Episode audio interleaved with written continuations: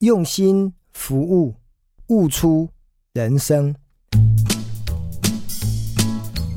今天这一集想要跟大家分享，去年二零二三年对我生命中影响很重要的一件事情哦，就是呃，我到了佛光山的慧中寺去演讲哦。那这件事情对我来讲，到底有什么样的意义呢？我想要先跟大家聊一个十几年前我还在台南的时候，因为我家住台南。那当年呢，佛光山南台别院每一年呢都有举办一些讲座。这个讲座呢，就是大概在每年的春天三月、四月呢，就会连续举办。三十天哦，就是不中断的演讲，大家可以想象，就是你每天晚上都会去听演讲，连续听的三十场，而且呢，这三十场讲座呢，都是很有这个社会地位、很有这个知名度的，不管是作家、企业家，或者是师傅哦，因为出家师傅，呃，很多时候他们讲经说法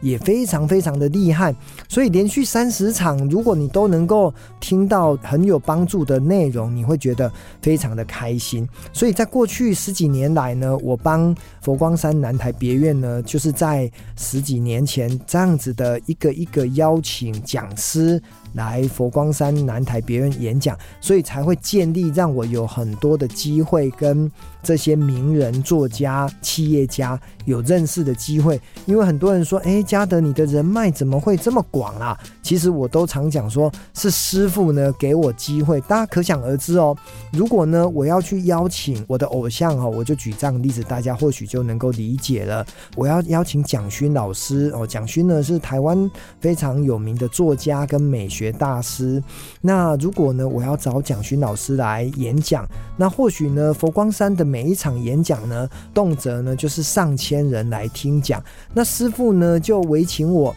来跟蒋勋老师来做对接，来做联系，甚至呢到了高铁负责接送。总之，这些行政的流程呢，其实我那时候还在银行上班。可是师傅发现我不是一个自私自利的人哦，非常的愿意帮助社会公益嘛。所以呢，师傅呢就委请我来接触这样子的一个行政事务。所以呢，在过去这十年呢，我做的。很好，然后也帮助师傅呢，邀请了很多社会的贤达跟一些畅销的作家来到台南，所以我也借由这十年呢，在佛光山当义工的时间呢，借此呢认识了很多厉害的人，然后呢可以透过开车接送来跟他们学习怎么样呢变得更好哦，这大概就是在我三十几岁到四十几岁的过程当中，我得到了一种生命的养分。可是可想而知哦，我在三四十岁，我根本第一个当年呢还没有出书，第二个呢，呃，我可能对于讲话或者是能够得到很多读者听众的一个回馈跟认可的机会，应该还是非常的小，所以啊。我一直压根不敢想说有机会我可以站上这个舞台，然后呢来成为一个 speaker，成为一个讲者哦。所以虽然我后来呢开始过去这八年来开始写书，写了五本书，演讲呢也上千场，可是呢我终究一直没有机会呢重返。佛光山的这个讲座的舞台，那一直到二零二三年呢，因为刚好呃有这个机缘呢，透过佛光山的一个师父的介绍呢，我被邀请到慧中寺哦，慧中寺在台中，住持呢是觉居法师，他就请他的另外一位法师哦，如轩法师来跟我联络，然后呢对接完之后，确认是不是邀请我可以。来担纲其中一场的讲座的讲师，那我非常非常的开心的原因是，哇，我竟然能够跳上了这个我梦寐以求的讲台，然后呢，对着可能有数以百计、数以千计，甚至呢，影片放在这个 YouTube 或者是呃社群媒体，可能有将近上万个人呃看到。对我来讲，这是一个非常值得让我感到非常骄傲或者是开心的一件事。那我并不是要跟大家讲说啊，除了我完成我的人生的其中的一个梦想以外，那还有什么值得跟大家分享的？有的，我要跟大家讲，其实呢，在我接受了这一场演讲的邀约的时候，我想要讲三个会中寺呃，从一个服务的角度来达到一种让每一个听众或者是每一个讲者三个非常 surprise 的一个行为哦。第一个就是，当我当天呢，我记得我是去年的六月十八号，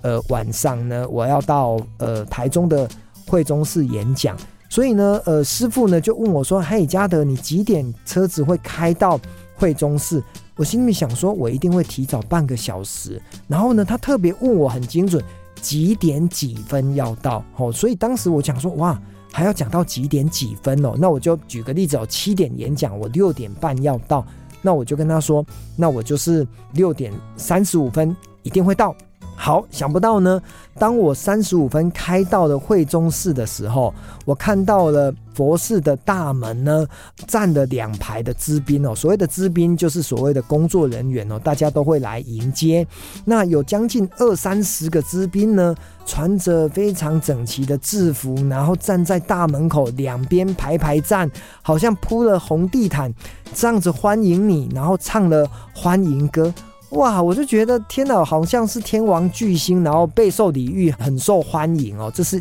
一个我感受到非常棒的一种迎宾哦。那前中后，这个是前嘛？那中间呢？他们在请我到了这个会客室坐的时候呢，还准备很多的伴手礼，甚至呢还怕我肚子饿，也带我去吃点小晚餐。所以这整个流程呢是充满了设计，而且呢准备非常的充足。他希望走进来会中室的每一个讲者都能够好像回家的感觉，这样子的舒服，这样子的温暖。好，等到我。演讲结束呢，已经是九点多，然后再包括签书签名，应该已经搞到了九点半、九点四十，所有的工作人员应该早就回家去了，对不对？结果没有哎，九点四十分的时候，当我要驱车从会中室离开的时候。他们又有一群，当然没有像刚开始六点多的时候人那么多，可是至少我目测应该一二十个还是跑不掉，